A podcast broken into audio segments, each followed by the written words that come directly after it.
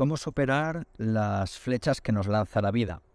Esto, bueno, esto viene de una imagen que vi que me gustó muchísimo, que era una, bueno, eran dos chicas jóvenes eh, vestidas, era un dibujo. Y una estaba en el suelo arrodillada, llorando desconsolada, con una flecha en la espalda.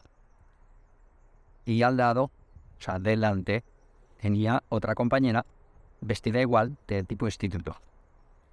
Y la estaba abrazando y la estaba consolando.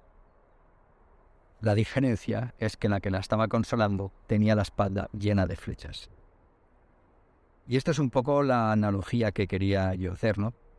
Y es que normalmente cuando nos pasa una circunstancia, normalmente nos podemos encontrar con, bueno, que nos pille de sorpresa, que nos veamos abrumadas y abrumados por esa circunstancia. Y la vivamos, pues, no diría con mucho dolor, pero sí con alta intensidad. Y la vida a lo mejor lo que está haciendo es preparándote, preparándote para entrenándote para otras circunstancias, otras situaciones que vas a vivir. O a lo mejor es la misma, repetida.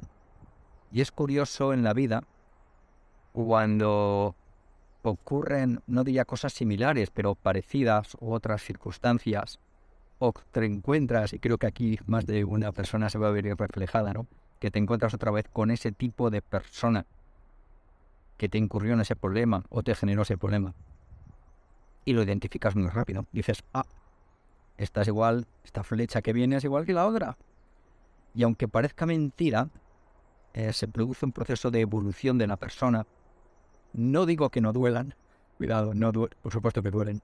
La otra chica con todas las flechas en la espalda seguro que le dolían. Pero intentas integrarlas, asimilarlas, entenderlas y llevarlas lo mejor posible. Y bueno, siempre esa primera flecha es la que más duele, la que más dolor produce, amargura, y al final hay que superar. Entonces, bueno, pues al final las flechas son situaciones preparatorias donde vamos aprendiendo, te toquen o no te toquen la flecha. Si tienes alguna duda, visita el cuento de los canomelos. Y bueno, simplemente la anécdota, ¿no? Que lloraba desconsolada la que tenía una y estaba ayudándole, reconfortándole la que tenía muchas más flechas.